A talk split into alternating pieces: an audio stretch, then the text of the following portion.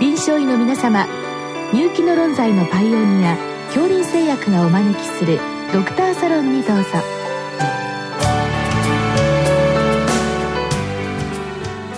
今日はお客様に埼玉医科大学神経内科教授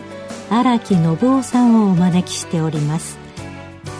サロンドクターは順天堂大学教授池田志学さんです。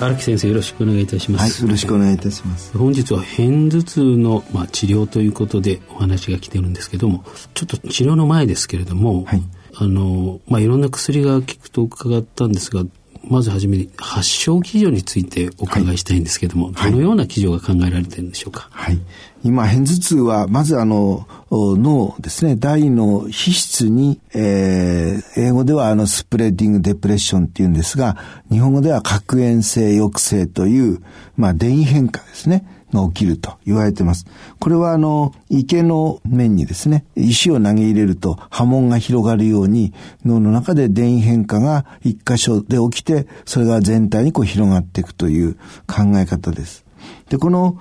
スプレディングデプレッションが脳に起きると、その脳の神経細胞、あるいはグリア細胞等から、まあ、電解質等が出て、まあ、内部環境が変わると。そうすると脳に行っている血管には、あの、三叉神経の枝が結構行ってるわけですが、その三叉神経の枝に炎症が起きると言われてますが、これはあの、神経原性の炎症ということで、その脳やあ脳に変化が起きたために、その脳に行っている血管の周囲の神経、三叉神経に、えー、いろいろ電変化が起きてくる。まあ、あの、興奮が起きるのではないかと。で、それが三叉神経を介して痛みとして感じられると、まあ頭痛というふうになると。言われております。まあ、三叉神経にも影響するんですが、脳の血管にも、あの、その炎症は影響して、脳の血管の透過性も増して、えー、いろいろ物質が、えー、血管から出てきたり、いろんな、えー、そういう炎症性の変化も起きてるんではないかという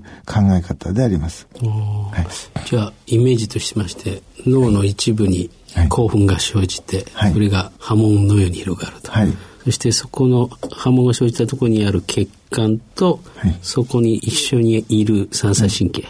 それに炎症が起こっているということですね。そしてなおかつあのその血管が炎症を受けることによって血管も何かを出すということですね。はいまあ、いろんなファクターですね。例えば脳神経細胞、それから血管の細胞、そして三叉神経、はい、3つがあるんですけど、あのこれらの炎症をこう結ぶようなキーファクターっていうのは想定されているんでしょうか、はい、一応今言われておりますのは脳の血管の周囲にある三叉神経にはですね、えー、いろいろな、えー、ブラディキニン、キニン類とか、あるいはペプチド系の神経伝達物質が存在していると考えられてまして、その中でも特にあの、ペプチド系の中では、あの CGRP というカルシトニンジーンリレイティッドペプタイドっていう、まあ、CGRP という、あの、ペプチドがあるんですが、そのペプチドが、えー、脳の血管の周囲で、えー、有利されると。まあ、それが、まあ、脳の血管を開いたり、えー、透過性を変えるんじゃないかというふうに言われております。えー何かこれはあの動物モデル等で調べられてるんでしょうか、はい、はい、動物なんかでもよく調べられておりまして、その CGRP が関係しているということは人間の患者さんのあの脳から出てくる静脈血でも発作の時上がるということで証明されてます、ね、すごいですね。はい。で、あの、先ほど、最近これに対しての何か治療が行われているということなんですけど。はい、はい、あの、この CGRP という、えー、ペプチドに対する抗体を使ったらどうかということで、あの、使われ始めまして、えー、全世界であの治験が行われました。で、アメリカではもう治験の成績がいいので、えー、FDA、アメリカの、その方では公的に認められえー、あの、試案というか、医学会で使われております。日本ではまだ現在治験中で、もう1、2年はかかるかと思いますが、まあ、使われるようになる可能性が高いというふうに考えております。素晴らしいですね。はい、もう、はい、本当に進んできているというところなんですけども、はい、あの、まあ、そうは言っても、あの、現在も治療しませんといけませんので、えっと、あの、女性に多いと伺ったんですけれども、この女性に多いっていう理由も分かってるんでしょうか？はい。まあ女性に多いのはやはりあの、性ホルモンの影響がああるというふうに考えられております。特にあの、エルゴタミンですね。あの、エルゴタミンが急速に減る時に片頭痛が起きやすいというふうに今考えられておりまして、まあ女性の生理が起こる時それと、あと排卵の時にあのエルゴタミンが減るので、そういう時には発作が起きやすいというふうに考えられております。そうですね。はい、ということは、まあ、妊娠可能女性もたくさんいらっしゃるということなので、はい。はい、えー、治療薬の選択の時に、まあ、難しさが出てくると思うんですけれども、例えば妊娠可能な場合は、あの、ファーストチョイスはどのようなものが使われるんでしょうか、はい、え妊娠可能な場合はですね、あの、えー、発作の時はトリプタン、一応、本当は昔は禁忌と言われたんですけど、今、あの、どうしてもの場合は使ってもいいんじゃないかというふうに考えられておりますが、あの、それより予防薬としてですね、やっぱり一番いいのは、あの、女性で、えー、妊娠にも耐えられるのは、あの、プロプラノロール、ベータブロッカー。あの、プロプラノロールを使うというのが予防薬としてはいいかなというふうに考えられています。まあ、これでしたら、まあ、妊娠しても、はい、まあ、問題ない。ええ、問題ないというふうに考えられています。まあ、あと、妊娠はまあ問題ないということになりますと、はい、他にはどのようなお薬があるんでしょうか、はい、はい、あのー、あと3種類あるんですが、まあ一つはカルシウム拮抗薬であります、ロメリジンというお薬。それと、まあ、あの、今日ご質問があります、バルプロ酸ですね。転換の薬のバルプロ酸。それと、あの、抗うつ薬であります、アミトリプチリン。ですね。まあ、この4種類が、まあ、一応予防薬としては今、あの、保険の方で、えー、適用ということになっております。まあ、この、まあ、プロプラノロール、まあ、はい妊娠可能な方っていうのがわかるんですけど、はい、その他の3つはどのような使い分けがされるんでしょうか、はい、まああの一般的にはあのロメリジンカルシウム拮抗薬が一番使われてると思いますが同じぐらい使われてるのがバルプロ酸だと思いますね。その2つは使いやすいかなと思いますアミトリプチンはちょっと眠くなる方が多かったり、あの、よく聞く人には聞くんですけど、まあ、最終的に他が効かない場合使うという感じでやっております。なるほど。じゃあまあプロプラノールを考えて、はい、まあ問題なければ他のカルシウムブロッカー、はい、それからバルプロ酸を使うと。はい、ということで、ちょっと面白いなと思ったのは、まあバルプロ酸っていうのはもともと転換に、まあ使われますけど、逆に言いますと、こう、転換と片頭痛っていうのは、何か一部似たプロフィールがあるんでしょうか、はい、あの、非常に似てるところがあるということで、あの、この、先ほど申し上げましたスプレッディングデプレッションですね。あの、片頭痛の方の前兆の時に現れてると考えられてる脳の変化ですけど、えー、これは転換の方でも今起こってるんではないかということで、あの、転換の研究者の方が報告されてまして、まあ、どこが違うのかというのは、まあ、あの、スプレーディングデプレッションの後に、まあ、神経細胞の過剰な興奮が起きるのが転換で、まあ、そこまでいかないのが片頭痛 なのかなという、まあ、曖昧な、まあ、まあ、まだ考え方で、まあ、その辺はよくわかっておりません。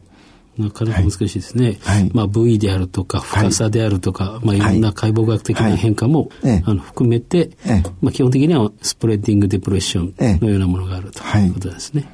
で、もう一つのご質問が、あの、バルプロ酸を使うときには、えー、血中濃度を測定するのかというご質問なんですけど、はい、実際にはどうなんでしょうか、実際にはですね、まあ、あの、えー、我々、バルプロ酸は大体1日の量としては400ミリから600ミリを使うと。いうことで、えー、言われております。で、えー、血中濃度を測るとしたらですね、えっ、ー、と、転換は50から100マイクログラムパーミリリットルが目安ですが、あの、片頭痛の場合には20から50マイクログラムパーミリリットルが妥当だというふうに言われております。ただ、あの、実際の臨床の面では、まあ、転換は、まあ、ほとんど測ることになっておりますが、えー、片頭痛の場合はだいたい400ミリを投与して、効き具合でですね、えー、足りなければ600ぐらいにする。でもあるいは400ミリでちょっと眠くて大変という方は、まあ200ミリぐらいに落としても有効な場合も結構ございますので、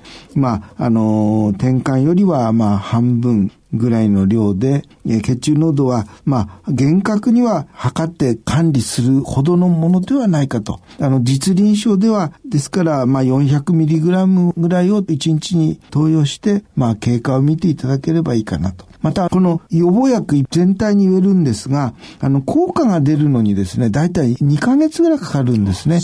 ねですので、あの、一月投与して効果ないって諦めないでいただきたいと思います。2ヶ月ぐらいすると、徐々に効いてくるというのが、まあ、あの、この、予防薬、偏頭痛の予防薬の特徴でございますので、えー、それは慌てないでゆっくり投与して経過を見ていただきたいと思います。まあ、あの、日本人ですと、若い女性ってもうすごく体重の軽い方いらっしゃいますよね。はい、そうですね。で、なおかつ、こう、青周期との関係があるっていうことになると、はいはい、本当の予防できてるかっていうのは、ね、やはり1ヶ月は無理ですよね、どう見て1ヶ月は無理なんですね。最低2ヶ月、最低2ヶ月、3ヶ月。っていうそれでその間飲んでいて、前と違って痛みが抑えられてるというのを実感できるという場合は、まあ有効ということですね。そうですね。で、まあ一番、あの、聞いてるかどうかを見るツールとしてはですね、あの、頭痛ダイアリーというのがありまして、あの、それをつけていただくと、あの、非常にこう、わかりやすいかなと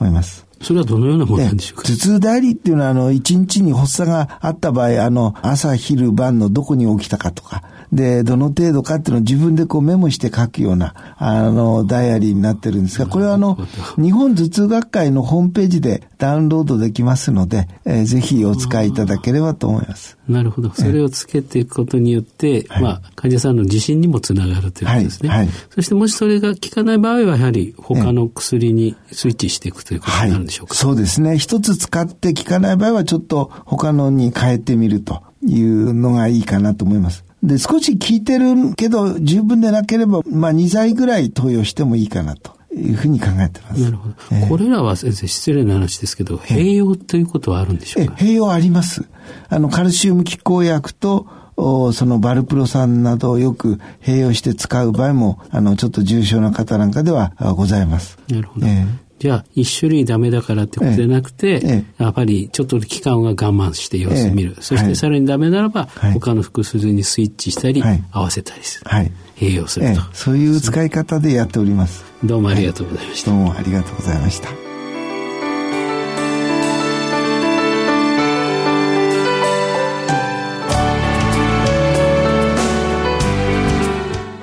お客様は埼玉医科大学神経内科教授荒木信夫さん。サロンドクターは順天堂大学教授池田志学さんでした。それではこれで恐林製薬がお招きしましたドクターサロンを終わります。